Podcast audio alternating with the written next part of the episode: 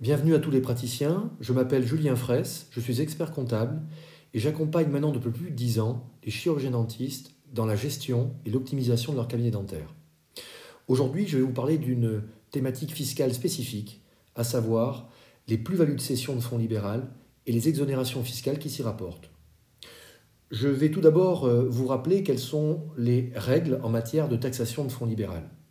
Il faut distinguer d'une part les cabinets dentaires libéraux soumis au régime de l'impôt sur le revenu dans la catégorie des bénéfices non commerciaux, et puis d'autre part les sociétés d'exercice libéral soumises au régime de l'impôt sur les sociétés. En effet, ces deux catégories de, euh, de régimes fiscaux ont des particularités et entraînent des conséquences fiscales différentes en matière de plus-value de cession de fonds libéral. Pour ce qui est du régime de l'impôt sur le revenu, et donc euh, dans la catégorie des bénéfices non commerciaux, il faut distinguer deux catégories de plus-values. Les plus-values dites à long terme et les plus-values dites à court terme. Les plus-values sont dites à long terme pour les biens détenus depuis plus de deux ans. En règle générale, il s'agit effectivement bien souvent euh, de la plus-value qui se rapporte à la cession de la patientèle. Celle-ci est en règle générale détenue depuis plus de deux ans et donc le régime naturel de taxation est celui des plus-values long terme. Pour ce qui est des matériels, la plus-value sera à court terme à hauteur des amortissements et à long terme au-delà. Si l'on prend un exemple concret, vous avez acheté un fauteuil dentaire il y a quelques années pour un montant effectivement de 30 000 euros. Ce fauteuil est aujourd'hui totalement amorti et vous le vendez pour un montant effectivement de 15 000 euros. Donc la plus-value qui sera dégagée, à savoir la différence entre le prix de cession de 15 000 et la valeur nette comptable qui est égale à zéro hein, de votre fauteuil dentaire, sera donc entièrement soumis au régime des plus-values à court terme. Quelles sont les incidences en matière de taux de taxation euh, pour ce qui est de nos plus-values dites à long terme et de nos plus-values dites à court terme? Dans le régime actuel, dans notre situation actuelle, les euh, plus-values à long terme sont imposées au niveau de l'impôt sur le revenu selon le barème fixe de 12,80%, auquel se rajoute ensuite euh, la taxation à la CSG-CRDS pour un montant total de 17,20%. C'est la raison pour laquelle, en résumé, on, énonce que la fiscalité sur les plus-values de cession de patientèle, différence entre le prix de cession moins le coût de revient de votre patientèle, sera forfaitairement taxée au taux de 30%. Alors bien évidemment, si vous avez créé votre fonds libéral, la plus-value correspondra au prix de vente. Si vous avez à contrario acheté une patientèle par le passé, eh bien la plus-value sera constituée de la différence entre le prix de vente et le prix d'achat, et cette plus-value sera taxée, comme je l'évoquais tout à l'heure, au taux de 30%.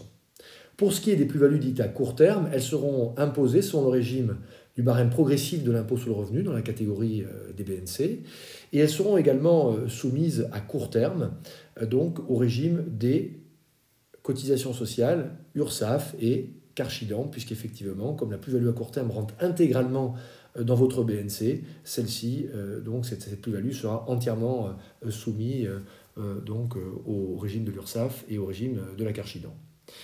Si vous êtes amené à exercer votre profession dans le cadre d'une société d'exercice libéral à l'impôt sur les sociétés, eh bien les choses sont beaucoup plus simples puisque la plus-value de cession sera entièrement euh, soumise, intégralement soumise à un taux unique, hein, je dirais, euh, qui est le taux de l'impôt sur les sociétés, avec la particularité suivante, c'est qu'en fonction du résultat fiscal que vous dégagez au titre de l'année, soit vous serez imposé euh, donc uniquement au taux réduit d'IS de 15%, jusqu'à 38 120 euros de résultat, ou alors potentiellement à la fois au taux réduit de 15% et pour la cote-part qui dépasse les 38 120 euros, au taux de 25%, au taux d'IS de 25%, puisqu'effectivement, à compter du 1er janvier 2022, le taux normal d'impôt sur les sociétés est passé de 26,50% à 25%.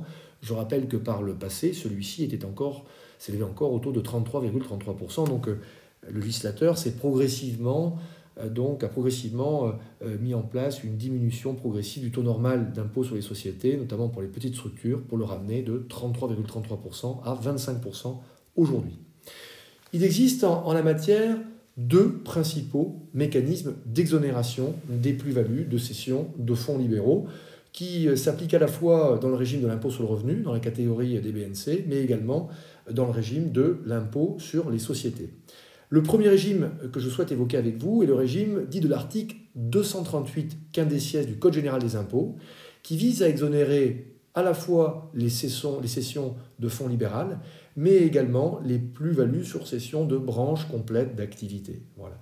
Cette exonération est totale pour un montant euh, de, vente, hein, de, prix de, cession euh, euh, du fonds libéral, lorsque, lorsque effectivement le prix de vente est inférieur à 500 000 euros, ce qui va couvrir bien évidemment la très très large majorité donc, des praticiens qui exercent aujourd'hui et qui envisagent la cession donc de leur, de leur fonds libéral. Donc jusqu'à 500 000 euros, effectivement, l'exonération en matière d'impôt sur le revenu, mais également de CSG, CRDS, est totale.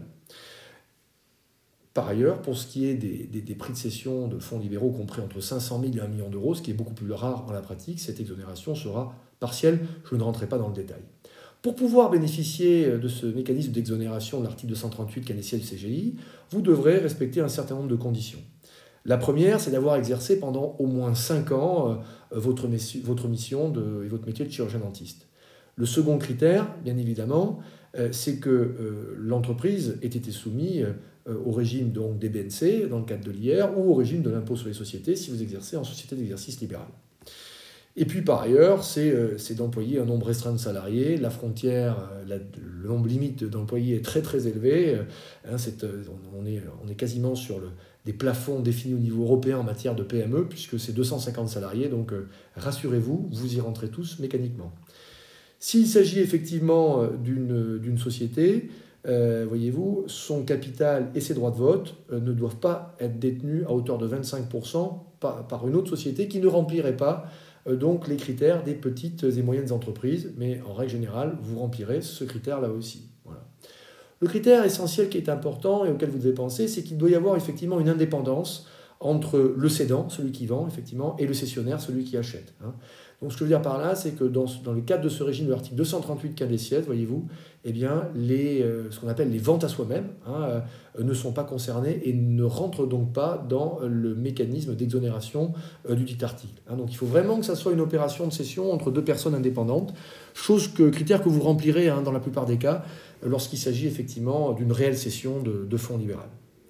Le deuxième régime applicable également qui euh, pourrait euh, être avantageux dans votre situation, c'est le régime de l'article dit 151 7 A du Code général des impôts, 151 7 A du Code général des impôts, qui s'applique là par contre aux cabinets libéraux exploités sous la forme euh, individuelle ou sociétale, mais avec un critère important, c'est que vous devez effectivement exploiter votre structure dans le cadre du régime de l'impôt sur le revenu, donc des bénéfices non commerciaux. Dans ce cas de figure de l'article 151 7 A euh, donc, euh, du, Code général des impôts, qui s'applique effectivement euh, en règle générale dans le cadre du départ à la retraite, puisqu'effectivement, lorsque vous partez à la retraite, se pose là aussi mécaniquement donc, cette question, cette problématique de l'exonération de vos plus-values à long terme et à court terme. Ce régime de l'article 151 7a vous permet effectivement d'être exonéré d'impôts sur le revenu, mais pas cette fois-ci effectivement de CSG, CRDS. Donc les 17,20% de CSG CRDS seront dus dans le cadre effectivement de l'application du régime de l'article 151 7 A du CGI, applicable euh, en cas effectivement de départ à la retraite. Euh, donc on va retrouver effectivement là aussi les mêmes conditions, les mêmes critères d'application, à savoir avoir exercé son activité pendant au moins 5 ans, euh, il faut qu'il s'agisse d'une véritable cession, d'une véritable transmission effectivement du cabinet dentaire à un tiers. Il ne faut pas qu'il y ait effectivement de, lien de dépendance hein, entre vous-même et, euh, et, le discessionnaire. Hein, euh, et, par ailleurs, donc, le cédant que vous êtes doit cesser toute fonction dans l'entreprise individuelle cédée ou bien évidemment dans la structure dans laquelle il exerce actuellement.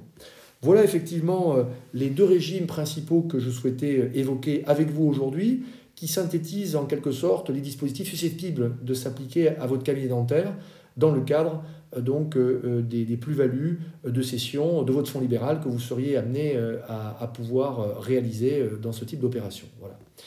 Pour aller plus loin dans l'accompagnement, sachez que je donne une masterclass le jeudi 12 mai hein, sur comment transmettre son cabinet dentaire, avec les stratégies là aussi qui peuvent être euh, mises en place pour essayer de, réussir euh, cette transmission. Pour vous inscrire, vous pouvez cliquer sur le lien dans les notes de cet épisode ou vous rendre sur mon site internet où vous trouverez également de nombreux conseils et publications euh, susceptibles de vous intéresser. Voilà. Et si cet épisode vous a plu, n'hésitez pas à le, à le, partager, à le relayer sur les, sur les réseaux sociaux. Cela peut toujours être utile à une de vos connaissances. Voilà. Écoutez, on se retrouve bientôt pour un prochain épisode. Au revoir